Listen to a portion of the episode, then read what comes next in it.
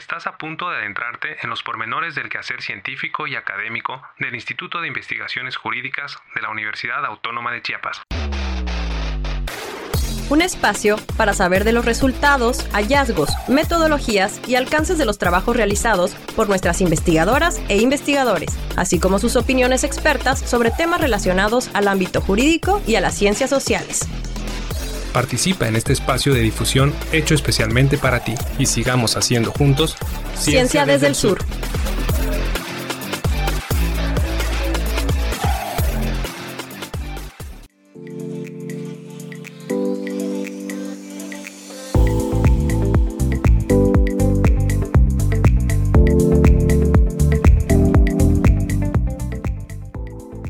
Bienvenidas y bienvenidos a un nuevo episodio de la segunda temporada de Ciencia desde el Sur, el podcast, una iniciativa del Instituto de Investigaciones Jurídicas de la Universidad Autónoma de Chiapas para difundir los pormenores del quehacer académico y científico que en él realizamos. Hoy nos acompaña Jesús Esperanza López Cortés, profesora investigadora de casa, de larga trayectoria en nuestra universidad y responsable de aproximación a las relaciones socioeconómicas de Berriozábal, Chiapas, para un turismo rural sostenible. Proyecto registrado ante la Dirección de Investigación y Posgrado de la UNACH con vigencia hasta mediados de 2024, el próximo año. Conversaremos sobre los pormenores de este proyecto, sus avances y desafíos, así como de su integración con el programa de verano de la investigación tecnológica del Pacífico, del FIN como le conocemos, que se desarrolla con la participación de estudiantes de licenciatura. Así que quédense con nosotros que ya comenzamos.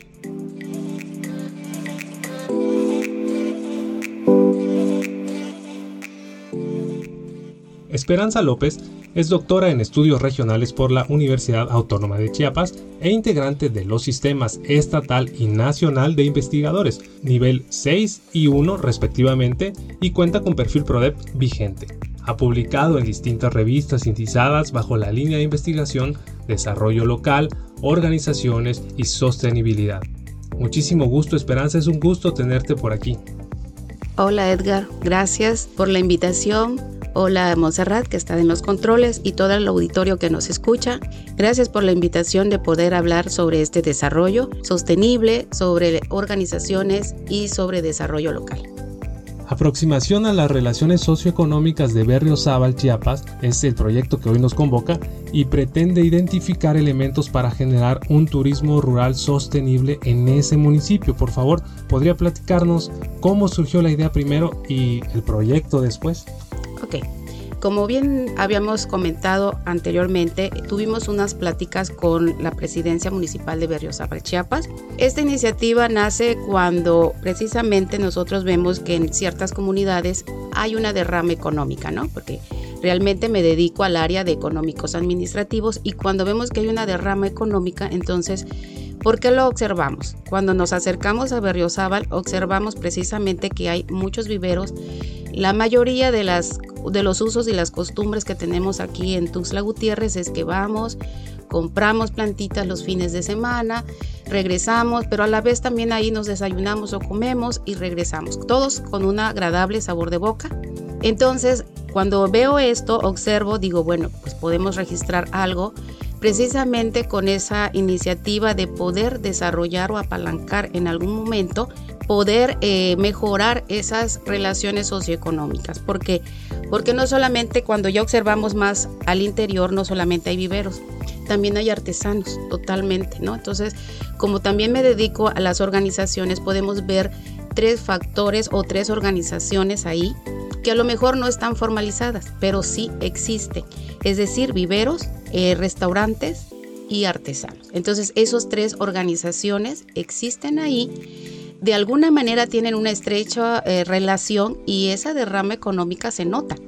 ¿Dónde se nota? Además de, aparte de la observación, en el INE, precisamente vemos que Berriozábal ocupó precisamente del 2010 al 2020, hay un aumento de población. Y eso indica que si hay aumento de población es porque hay relaciones socioeconómicas que están permitiendo que pueda haber mayor desarrollo, pero eso, si nosotros con esta investigación hacemos un análisis, que es lo que estamos haciendo, podemos hacer que se organicen de una mejor manera formalizada para que puedan alcanzar mucho más rápido el desarrollo hacia un turismo rural sostenible, que ellos mismos también lo platican. Queremos ser un pueblo mágico. De aquí a lo mejor a 5 años o a 10 años, pero hacia e, ellos mismos están trabajando sobre eso y entonces creo que esta investigación les está sirviendo como un impacto social que además de, poderlo registrar, creo que apoyar a nuestra propia eh, comunidad, a nuestra propia población, a nuestro propio estado es bastante,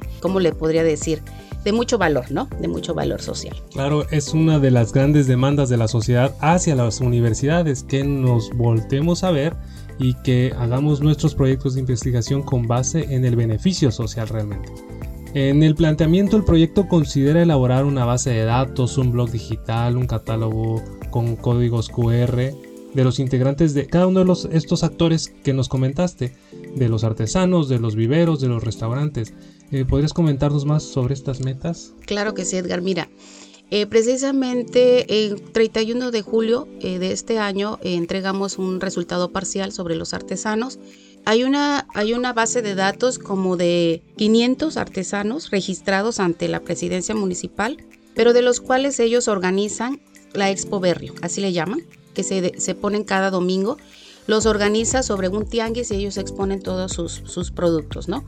Entonces, a, estos a este grupo que ya lo tiene en la presidencia como que más este, sistematizados, nos permitieron hacerle precisamente a través de la página web y lo podemos ver en berriozábal, chiapas.gov.mx, ahí quedó la base de datos donde están estos artesanos, donde con un código QR sistematizados, eso lo hicimos, con un código QR, pueden ellos mostrar no solamente a nivel local, sino a nivel nacional, internacional, hasta donde podamos o pueda llegar este, el Internet y entonces ellos pueden vender no solamente local, sino también pueden tener pedidos a nivel internacional. Esa trascendencia creo que ha sido de mucho impacto y beneficio para ellos, la verdad, ayudarlos y apoyarlos en esa manera, para nosotros es algo de provecho, ¿no?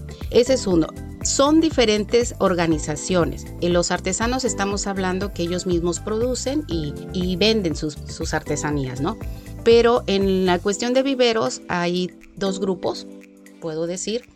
Los productores que estamos eh, hablando de localidades, localidades aledañas a, a Berriozábal, ya fui a campo, me tocó ir a la, a la reserva de la pera, realmente eh, caminamos dos kilómetros y medio hacia adentro de la selva y regresamos ese día, terminamos, pero bien conocido el, el territorio que, pisamos sobre los viveros.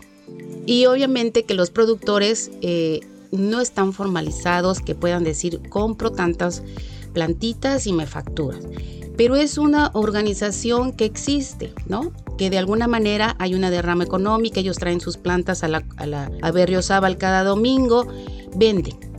Ya sobre de esa parte estamos ahorita analizándolos, ya fuimos a encuestar, realmente, pues hay personas que sí te dan la información, hay gente que no, pero en ese proceso ya sacamos la información, estamos midiendo ahorita el índice de desarrollo humano, no tengo todavía los resultados, pero por ahí vamos. Y la otra parte es los viveros que encontramos sobre la carretera, que es lo primero que observamos de Berriozábal. Ellos ya están formalizados, ya pueden facturar. Entonces, estamos hablando que aunque son diferentes, o sea, los dos se dedican a los viveros, son diferentes, pero están al final de cuentas en el mismo territorio y tienen relaciones socioeconómicas. Uno son los proveedores de, de las bolsitas para poder meter las plantas y de alguna manera eh, las otras personas, cuando quieren plantitas que la comunidad tiene, la compran y ya la, ¿sí me explico? Entonces venden un poquito más caro, pero puedo facturar. Entonces, ahí hay, el cliente es para, ahora sí que el que quiere con factura, el que quiere pues eh, para las, la casa, etcétera. Entonces sí hay una relación socioeconómica ahí bastante fuerte eh, así conocemos a Berriozábal por las plantitas, pero los artesanos también son bastante, o sea, creo que son complementarios, ahí vamos. Y los restaurantes que también están en la, a lo largo de la carretera, pues sí, están una base de datos como aproximadamente de 20 formalizados y los demás todavía están de una forma que son este, informales, pero que al final también tienen este, derrama económica de alguna manera, ¿no? cuando escucho que mencionas este, que fueron a campo, que están analizando, eh, que hablas en plural, sabemos que todos los proyectos se hacen en, en plural con otras personas, con otros colegas, nos gustaría saber de quiénes estamos hablando, porque también sabemos que hay una estudiante involucrada en ese proyecto que llegó a través del programa Delfín. Eh, si nos puedes platicar un poquito. Claro que sí.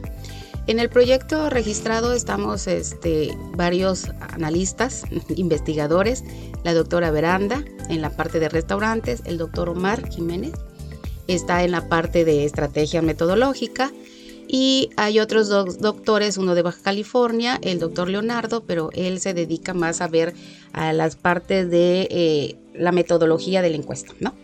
Y, el doctor este, Sánchez Oro, eh, Marcelo Sánchez Oro, es de España. Él es precisamente porque tienen ellos una vía de desarrollo local, pero obviamente sobre viñedos y demás. Nosotros en la manera de de, local, pues, o sea, un desarrollo local como nosotros, con las características y recursos naturales que tenemos, entonces nos permite de alguna manera comparar a la región para poder ver a dónde podemos mejorar, ¿no?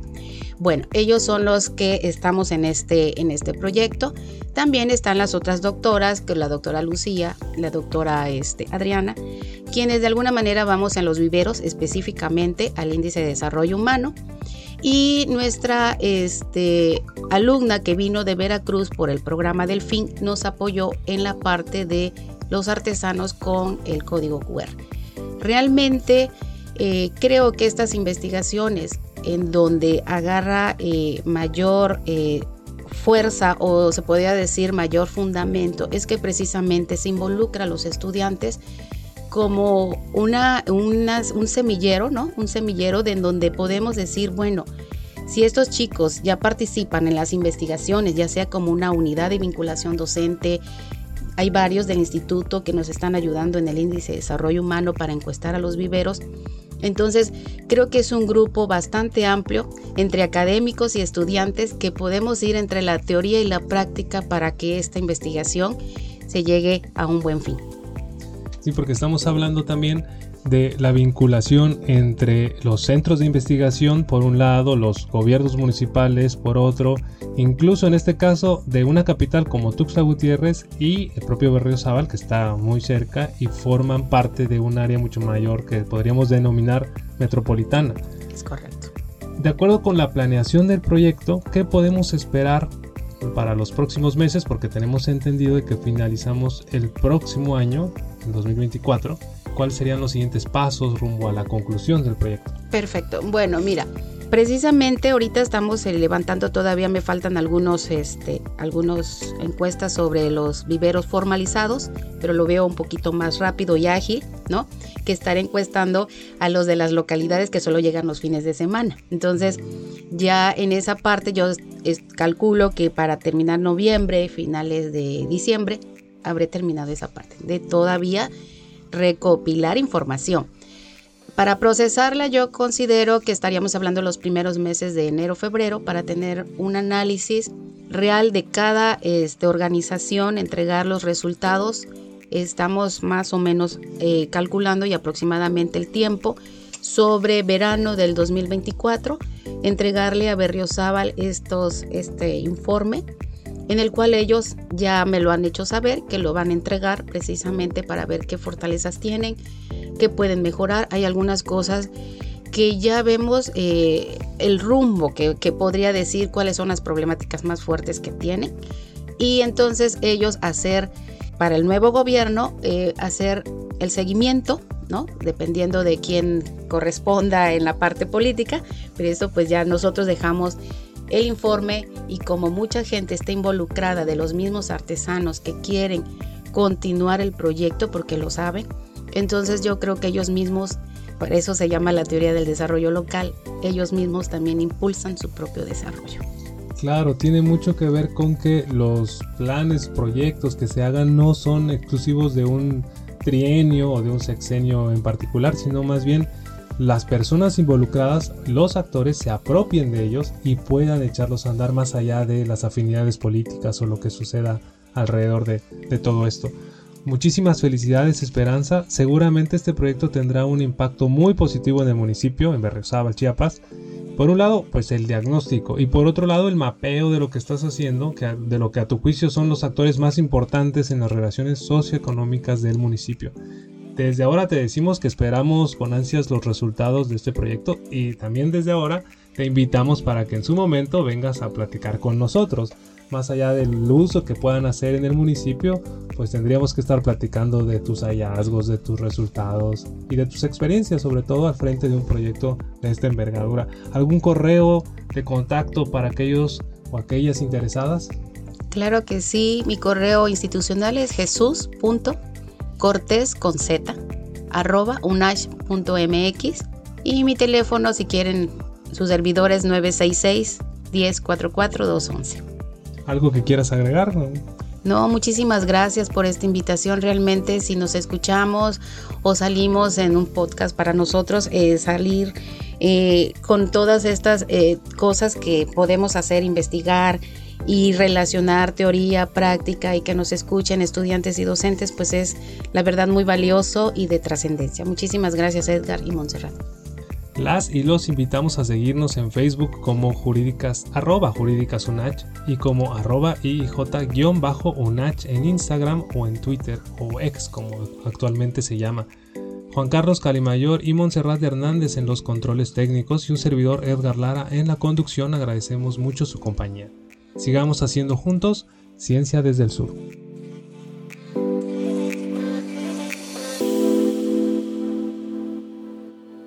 Esto fue Ciencia desde el Sur, una producción del Instituto de Investigaciones Jurídicas de la Universidad Autónoma de Chiapas.